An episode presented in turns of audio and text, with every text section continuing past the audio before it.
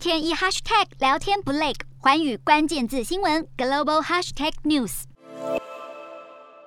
中国新冠确诊人数飙破二十万大关，但又连北京也快要封城。二十五号美股道琼指数一度下跌近五百点，全球股市难逃沉重卖压。不止中国坚持清零政策让投资人焦虑，地缘冲突再加上升息在即，都让前景有恶化之余。光是上海封控，石油需求已经日减一百二十万桶，一旦北京也封控，影响可能更大。二十五号伦敦布兰特原油期货下挫超过百分之四，西德州原油期货更是掼破了每桶一百美元的大关。此外，六月交割的黄金期货也下跌百分之二，收报每盎司一千八百九十六美元。还有钯金盘中也一度重挫百分之十三，最后跌幅缩小在百分之十之内，收报两千一百四十七点六三美元。贵金属纷纷下跌。中国作为全球最大黄金消费国，已经引发担忧，防疫封锁可能约束黄金买气。另一方面，工业金属价格也受到重击。二十五号伦敦金属交易所不止锌价领跌，一度下挫百分之六点八，铝价下跌百分之四点八，结算价每吨三千零九十点五零美元，铜价下跌百分之三点四，收在每吨九千九百零三美元，双双创下了二月初以来新低。不过，也有人抱持乐观的看法，认为大宗商品也下跌，可能有助于缓解西方国家通膨的成本压力。